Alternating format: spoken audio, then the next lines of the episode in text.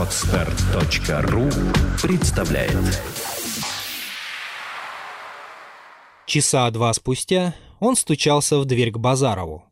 «Я должен извиниться, что мешаю вам в ваших ученых занятиях», начал он, усаживаясь на стуле у окна и опираясь обеими руками на красивую трость с набалдашником из слоновой кости. Он обыкновенно хаживал без трости. Но я принужден просить вас уделить мне пять минут вашего времени, не более.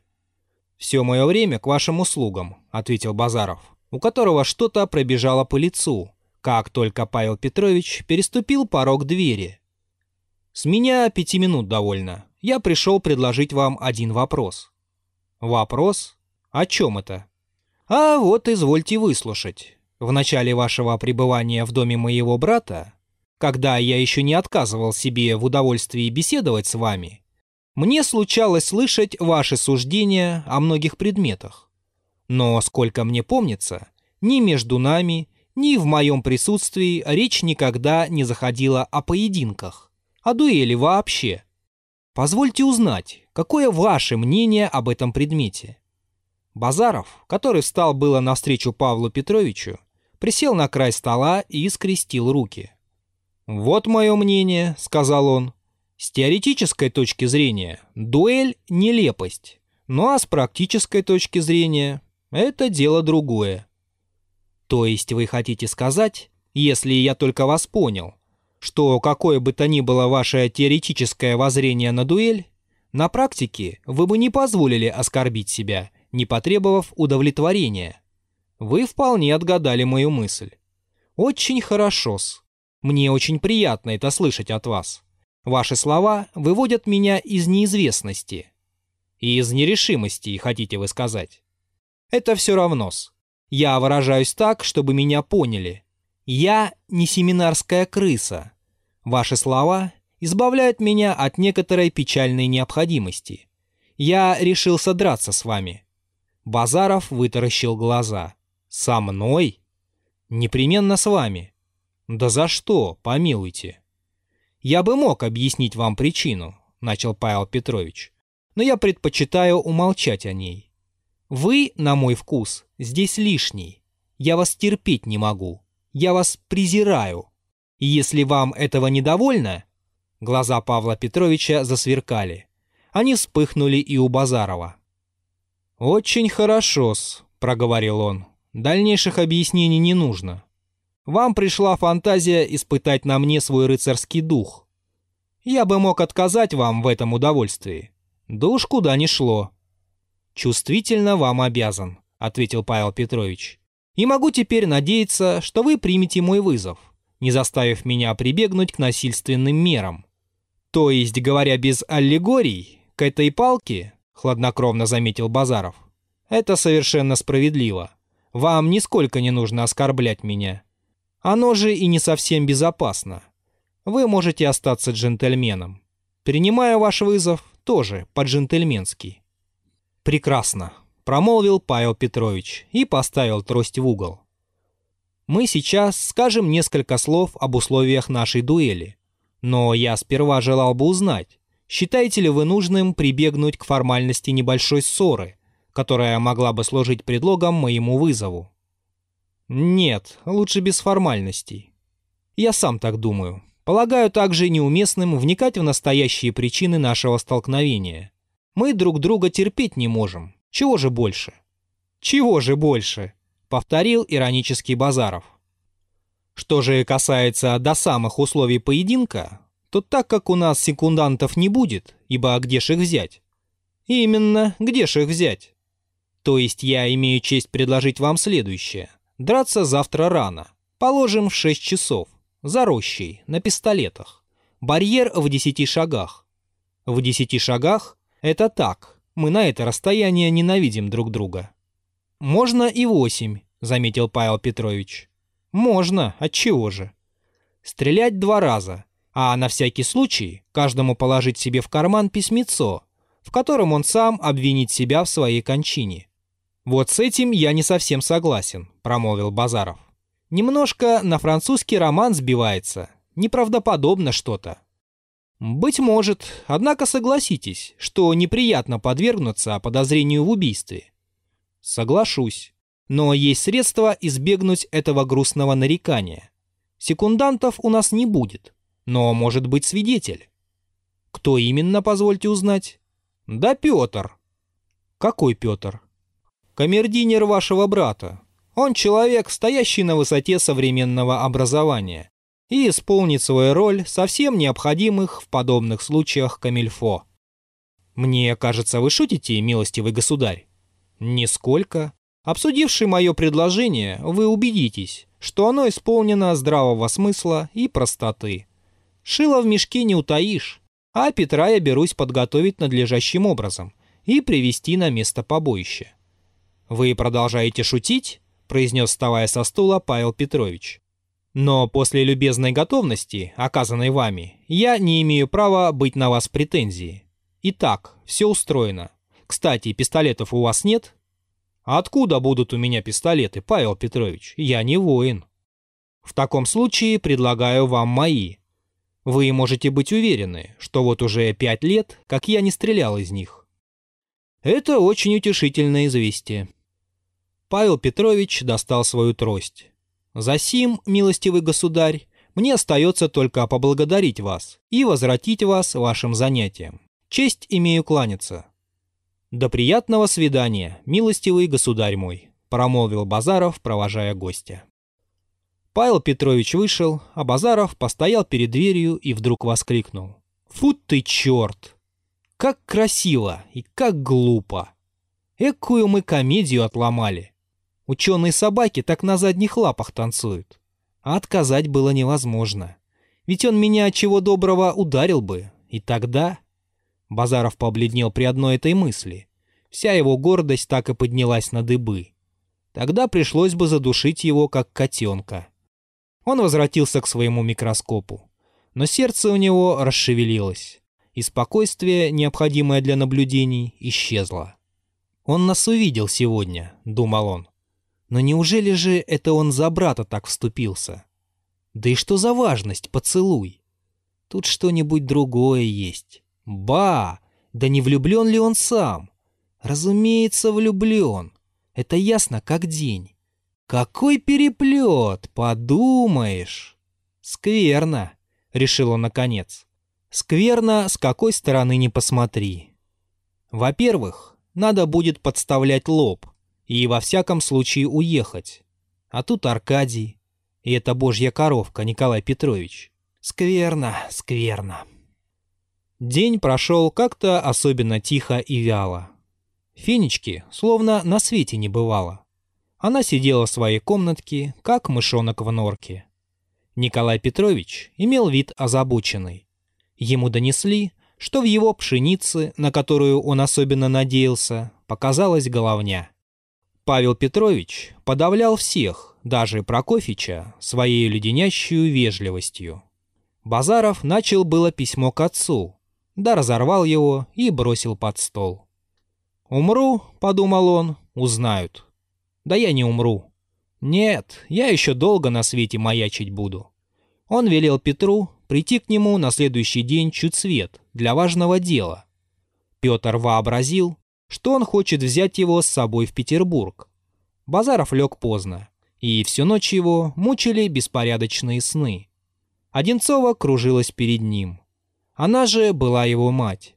За ней ходила кошечка с черными усиками. И эта кошечка была Фенечка. А Павел Петрович представлялся ему большим лесом, с которым он все-таки должен был драться. Петр разбудил его в четыре часа. Он тотчас оделся и вышел с ним. Утро было славное, свежее. Маленькие пестрые тучки стояли барашками на бледно-ясной лазури.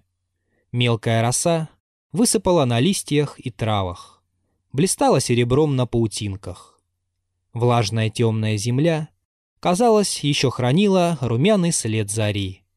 Со всего неба сыпались песни жаворонков. Базаров дошел до рощи, присел в тени на опушку и только тогда открыл Петру, какой он ждал от него услуги.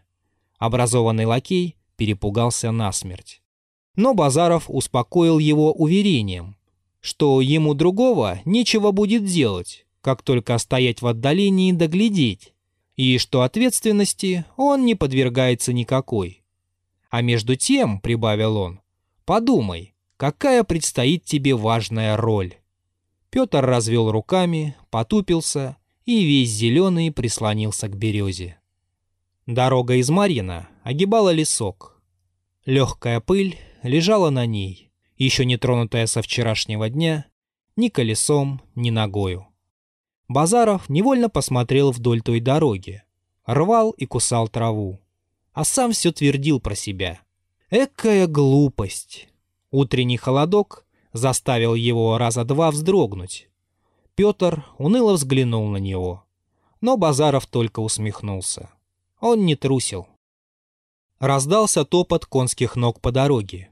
Мужик показался из-за деревьев. Он гнал двух спутанных лошадей перед собою и, проходя мимо Базарова, посмотрел на него как-то странно, не ломая шапки, что, видимо, смутило Петра, как недоброе предзнаменование. «Вот этот тоже рано встал», — подумал Базаров. «Да по крайней мере за делом. А мы...» «Кажись, они идут», — шепнул вдруг Петр. Базаров поднял голову и увидел Павла Петровича. Одетый в легкий клетчатый пиджак и белые, как снег, панталоны, он быстро шел по дороге. Под мышкой он нес ящик, завернутый в зеленое сукно. «Извините, я, кажется, заставил вас ждать», — промолвил он, кланяясь сперва Базарову, потом Петру, в котором он в это мгновение уважал нечто вроде секунданта — я не хотел будить моего камердинера. «Ничего-с», — ответил Базаров. «Мы сами только что пришли». «А, тем лучше», — Павел Петрович оглянулся кругом. «Никого не видать, никто не помешает. Мы можем приступить?» «Приступим». «Новых объяснений вы, полагаю, не требуете?» «Не требую». «Угодно вам заряжать?» — спросил Павел Петрович, вынимая из ящика пистолеты. «Нет, заряжайте вы а я шаги отмеривать стану. Ноги у меня длинные», — прибавил Базаров с усмешкой. «Раз, два, три...» «Евгений Васильевич», — с трудом пролепетал Петр. Он дрожал, как в лихорадке. «Воля ваша, я отойду». «Четыре, пять...» «Отойди, братец, отойди. Можешь даже за дерево стать и уши заткнуть. Только глаза не закрывай. А повалится кто, беги подымать шесть, семь, восемь...» Базаров остановился. «Довольно?» — промолвил он, обращаясь к Павлу Петровичу. «Или еще два шага накинуть?» «Как угодно», — проговорил тот, заколачивая вторую пулю. «Ну, накинем еще два шага». Базаров провел носком сапога черту по земле. «Вот и барьер». «А, кстати, на сколько шагов каждому из нас от барьера отойти? Это тоже важный вопрос». Вчера об этом не было дискуссии. «Я полагаю, на 10», — ответил Павел Петрович, подавая Базарову оба пистолета. «Соблаговолите выбрать». «Соблаговоляю». «А согласитесь, Павел Петрович, что поединок наш необычен до смешного. Вы посмотрите только на физиономию нашего секунданта». «Вам все желательно шутить», — ответил Павел Петрович. «Я не отрицаю странности нашего поединка, но я считаю долгом предупредить вас, что я намерен драться серьезно. Абон энтон де салют, имеющий уши да слышит. О, я не сомневаюсь в том, что мы решились истреблять друг друга. Но почему же не посмеяться и не соединить утили дульчи, полезное с приятным? Так-то, вы мне по-французски, а я вам по латыни. Я буду драться серьезно, — повторил Павел Петрович и отправился на свое место. Базаров с своей стороны отсчитал 10 шагов от барьера и остановился. «Вы готовы?» — спросил Павел Петрович. «Совершенно. Можем сходиться». Базаров тихонько двинулся вперед, а Павел Петрович пошел на него, заложив левую руку в карман и постепенно поднимая дуло пистолета. «Он мне прямо в нос целит», — подумал Базаров. И как щурится старательно, разбойник. Однако это неприятное ощущение. Стану смотреть на цепочку его часов. Что-то резко зыкнуло около самого уха Базарова, И в то же мгновение раздался выстрел. Слышал, стало быть, ничего. Успело мелькнуть в его голове. Он ступил еще раз и, не целясь, подавил пружинку. Павел Петрович дрогнул слегка и хватился рукою за ляжку. Струйка крови потекла по его белым панталонам. Базаров бросил пистолет в сторону и приблизился к своему противнику. «Вы ранены?» – промолвил он. «Вы имели право подозвать меня к барьеру», – проговорил Павел Петрович. «А это пустяки. По условию, каждый имеет еще по одному выстрелу». «Ну, извините, это до другого раза», – отвечал Базаров и обхватил Павла Петровича, который начинал бледнеть. «Теперь я уже не дуэлист, а доктор, и прежде всего должен осмотреть вашу рану. Петр, поди сюда, Петр, куда ты спрятался?» «Все это вздор. Я не нуждаюсь ни в чьей помощи», – промолвил с расстановкой Павел Петрович. «И надо опять». Он хотел было дернуть себя за ус, но рука его ослабела, глаза закатились, и он лишился чувств. «Вот новость! Обморок! С чего бы?» — невольно воскликнул Базаров, опуская Павла Петровича на траву. «Посмотрим, что за штука». Он вынул платок, отер кровь, пощупал вокруг раны. «Кость цела», — бормотал он сквозь зубы. Пуля прошла неглубоко насквозь. Один мускул, вастус экстернус, задет. Хоть пляши через три недели. А обморок? Ох уж эти мне нервные люди. Вишь, кожа-то какая тонкая. Убитыс? Прошелестел за его спиной трепетный голос Петра. Базаров оглянулся. «Ступай за водой поскорее, братец, а он нас с тобой еще переживет». Но усовершенствованный слуга, казалось, не понимал его слов и не двигался с места. Павел Петрович медленно открыл глаза. «Кончается!» — шепнул Петр и начал креститься. «Вы правы. Экая глупая физиономия», — проговорил с насильственной улыбкой раненый джентльмен. «Доступай же за водой, черт!» — крикнул Базаров. «Не нужно. Это было минутное головокружение. Помогите мне сесть. Вот так. Эту царапину стоит только чем-нибудь прихватить, а я дойду домой пешком. А не то можно дрожки за мной прислать. Дуэль, если вам угодно, не возобновляется. Вы поступили благородно сегодня. Сегодня, заметьте. О прошлом вспоминать незачем, возразил Базаров. А что касается до будущего, то о нем тоже не стоит голову ломать, потому что я намерен немедленно улизнуть. Дайте я вам перевяжу теперь ногу. Рана ваша не опасная, а все лучше остановить кровь. Но сперва необходимо этого смертного привести в чувство. Базаров встряхнул Петра за ворот и послал его за дрожками. «Смотри, брата не испугай», — сказал ему Павел Петрович. «Не вздумай ему докладывать». Петр помчался, а пока он бегал за дрожками, оба противника сидели на земле и молчали.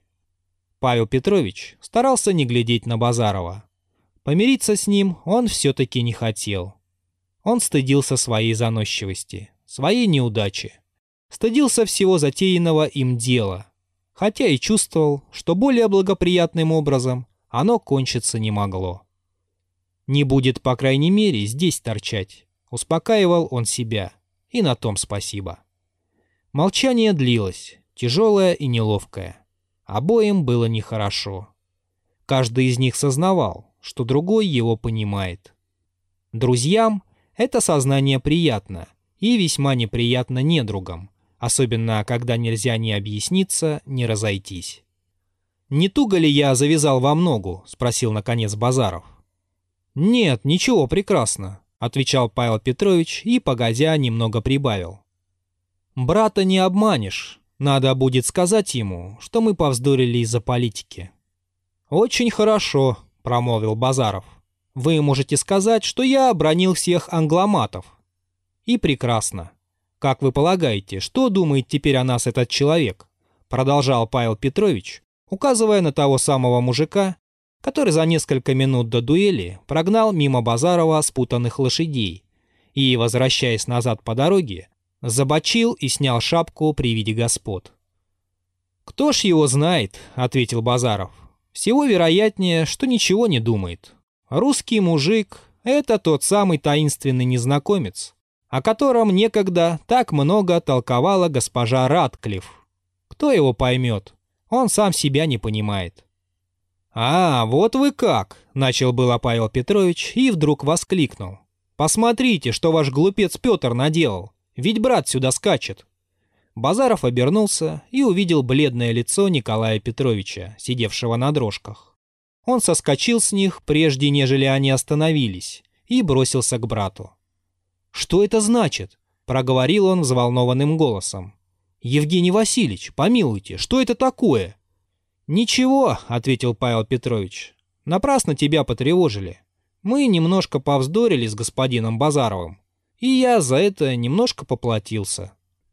«Да из-за чего же все вышло, ради бога?» «Как тебе сказать?» Господин Базаров непочтительно отозвался о сэре Роберте Пиле. Спешу прибавить, что во всем этом виноват один я. А господин Базаров вел себя отлично. Я его вызвал. Да у тебя кровь, помилуй. А ты полагал, у меня вода в жилах? Но мне это кровопускание даже полезно. Не правда ли, доктор? Помоги мне сесть на дрожки и не предавайся меланхолии. Завтра я буду здоров. Вот так, прекрасно. Трогай, кучер. Николай Петрович пошел за дрожками. Базаров остался было назади. «Я должен вас просить заняться братом», — сказал ему Николай Петрович, «пока нам из города привезут другого врача». Базаров молча наклонил голову. Час спустя Павел Петрович уже лежал в постели с искусно забинтованной ногой. Весь дом переполошился. Фенечке сделалось дурно. Николай Петрович втихомолку ломал себе руки. А Павел Петрович смеялся, шутил, особенно с Базаровым. Надел тонкую батистовую рубашку, щегольскую утреннюю курточку и феску. Не позволил опускать шторы окон и забавно жаловался на необходимость воздержаться от пищи. К ночи с ним, однако, сделался жар. Голова у него заболела. Явился доктор из города. Николай Петрович не послушался брата. Да и сам Базаров этого желал. Он целый день сидел у себя в комнате, весь желтый и злой. И только на самое короткое время забегал к больному. Раза два ему случалось встретиться с Фенечкой, но она с ужасом от него отскакивала. Новый доктор посоветовал прохладительные питья, а, впрочем, подтвердил уверение Базарова, что опасности не предвидится никакой. Николай Петрович сказал ему, что брат сам себя поранил по неосторожности, на что доктор ответил «Хм». Но, получив тут же в руку 25 рублей серебром, промолвил «Скажите, это часто случается, точно». Никто в доме не ложился и не раздевался. Николай Петрович то и дело входил на цыпочках к брату и на цыпочках выходил от него. Тот забывался слегка, охал, говорил ему по-французски «ложитесь», и просил пить. Николай Петрович заставил раз Финичку поднести ему стакан лимонаду. Павел Петрович посмотрел на нее пристально и выпил стакан до дна. К утру жар немного усилился, показался легкий бред. Сперва Павел Петрович произносил несвязанные слова. Потом он вдруг открыл глаза и, увидев возле своей постели брата, заботно наклонившегося над ним, промолвил. А не правда ли, Николай, в Фенечке есть что-то общее с Нелли? С какой Нелли, Паша? Как это ты спрашиваешь? С княгиней Р. Особенно в верхней части лица, в том же роде. Николай Петрович ничего не ответил, а сам про себя подивился живучести старых чувств в человеке. «Вот когда всплыло», — подумал он. «Ах, как я люблю это пустое существо!» — простонал Павел Петрович, тоскливо закидывая руки за голову. «Я не потерплю, чтобы какой-нибудь наглец посмел коснуться!» — лепетал он несколько мгновений спустя. Николай Петрович только вздохнул. Он и не подозревал, кому относились эти слова. Базаров явился к нему на другой день, часов восемь. Он успел уже уложиться и выпустить на волю всех своих лягушек, насекомых и птиц. «Вы пришли со мной проститься?» — проговорил Николай Петрович, поднимаясь ему навстречу. «Точно такс. Я вас понимаю и одобряю вас вполне. Мой бедный брат, конечно, виноват, зато он и наказан. Он мне сам сказал, что поставил вас в невозможность иначе действовать. Я верю, что вам нельзя было избегнуть этого поединка, который, который до некоторой степени объясняется одним лишь постоянным антагонизмом ваших взаимных воззрений. Николай Петрович путался в своих словах. «Мой брат — человек прежнего закала, вспыльчивый и упрямый. Слава богу, что еще так кончилось. Я принял все нужные меры к избежанию огласки. Я вам оставлю свой адрес на случай, если выйдет история», — заметил небрежно Базаров. Я надеюсь, что никакой истории не выйдет, Евгений Васильевич. Мне очень жаль, что ваше пребывание в моем доме получилось такое... такой конец. Мне это тем огорчительнее, что Аркадий... «Я, должно быть, с ним увижусь», — возразил Базаров, в котором всякого рода объяснения и изъявления постоянно возбуждали нетерпеливое чувство. В противном случае прошу вас поклониться ему от меня и принять выражение моего сожаления. «И я прошу», — ответил с поклоном Николай Петрович, но Базаров не дождался конца его фразы и вышел. Узнав об отъезде Базарова, Павел Петрович пожелал его видеть и пожал ему руку. Но Базаров и тут остался холоден, как лед. Он понимал, что Павлу Петровичу хотелось повеликодушничать. С Фенечкой ему не удалось проститься. Он только переглянулся с нею из окна. Ее лицо показалось ему печальным. «Пропадет, пожалуй», — сказал он про себя. «Ну, выдерется как-нибудь». Зато Петр расчувствовался до того, что плакал у него на плече, пока Базаров не охладил его вопросом, не на мокром ли месте у него глаза. А Дуняша принуждена была убежать в рощу, чтобы скрыть свое волнение. Виновник всего этого горя взобрался на телегу, закурил сигару и когда на четвертой версте, при повороте дороги, в последний раз предстала его глазам развернутая в одну линию кирсановская усадьба своим новым господским домом, он только сплюнул и, пробормотав «борчуки проклятые», плотнее завернулся в шинель. Скачать другие выпуски подкаста вы можете на podster.ru